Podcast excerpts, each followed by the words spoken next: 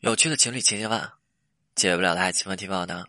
经常会有人问我说：“老师，挽回的时候，你经常跟我们讲带领，对吧？讲这个情绪价值，讲情绪带领，这个到底该怎么做？”其实问我这个问题的人，他们对挽回的框架他就没有懂。我们在进行情感修复，我们在进行情感挽回的时候，我们通过我们的框架，让对方进入到我们的情感框架当中，对方是不是就跟随着我们走了？对吧？对方进入我们框架，对方跟我们走，分手之后。呃，对方就是对方选择分手，那对方呢？他是想待在自己的舒适区间的，这个区间就是不理你，不回你信息，对吧？这就是对方舒适区间，因为对方根据之前啊，根据之前两个人相处的时候，根据之前对你这些印象，对你这些了解，对方知道很明显的，你是不会这么轻易就放下的。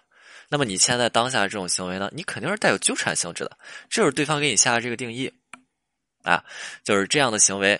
对吧？对，对方要是搭理你，是不是？呃，你的这种纠缠行为，对方要是打再搭理你，对方是不是又要陷入到之前分手那段说难受、纠结、痛苦的情绪当中？没有人想整天难受的，所以对方现在就想待在自己这个舒适区间。我现在不跟你联系，你现在不给我带来这些情绪，我觉得挺舒服的，对吧？那你看，我们如果去找对方，哎哎，对方会认为了，哎，这人上门来烦我了，我我不开门，对不对？那我掐敲门，我们去找对方，相当于敲门，敲门我就假装听不见。所以挽回最开始，我们通过自我描述去破冰。自我描述，对吧？你自我描述做的就是把对方从那么舒适区间当中给他们救出来。那他们为什么会待在那个舒适区间？为什么就待在那儿不动？不是这些人他不负责任啊，是因为他们就觉得说，哎呀，他们有些逃避，他们的能力不足以去解决两人之间的情感问题，对于这些东西束手无策。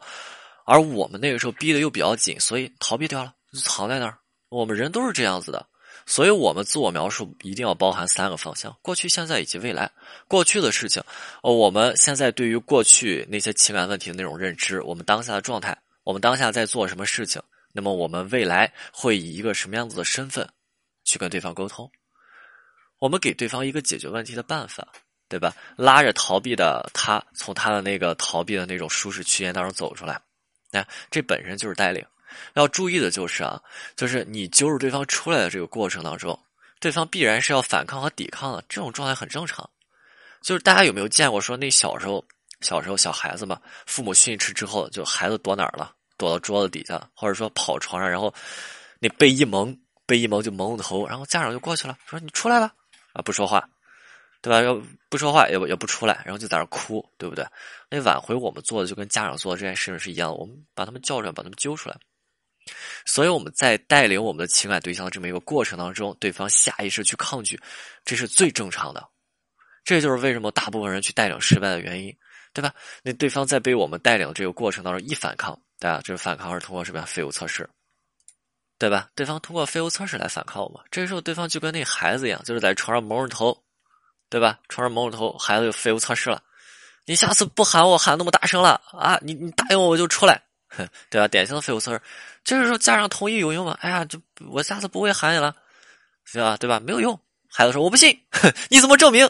对不对？那家长就麻爪了，就是来上这么两个回合，然后家长脾气就爆掉了。你不出来是吧？你不出来我抽你，你你不出来找抽，对不对？那孩子一看，你看我就照你这样子，你一句话又给家长顶的没脾气了。挽回的时候，对方一样的，我们通过自我描述去尝试破冰的时候。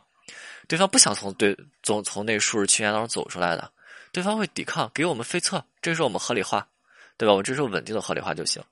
我们在带领对方的这个过程当中，我们自身的情绪稳定特别的重要，因为对方情绪不稳定，对方在不稳定的过程当中就会不断的去试探我们，通过试探，对方是想通过这样的试探来为自己获得安全感。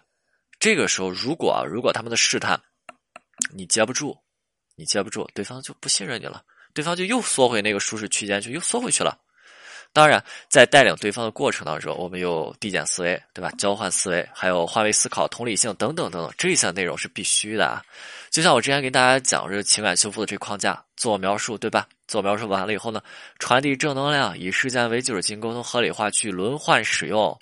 其中穿杂着服从测试，穿杂着说应对对方的这些废测。在这个过程当中，我们怎么样？我们是占据主导权的，我们不是说总是被动的接招，我们是带领着对方去体会和我们相处时候的那种情绪，我们给对方带去这种情绪，让对方那种情绪总是围着我们去转动，对不对？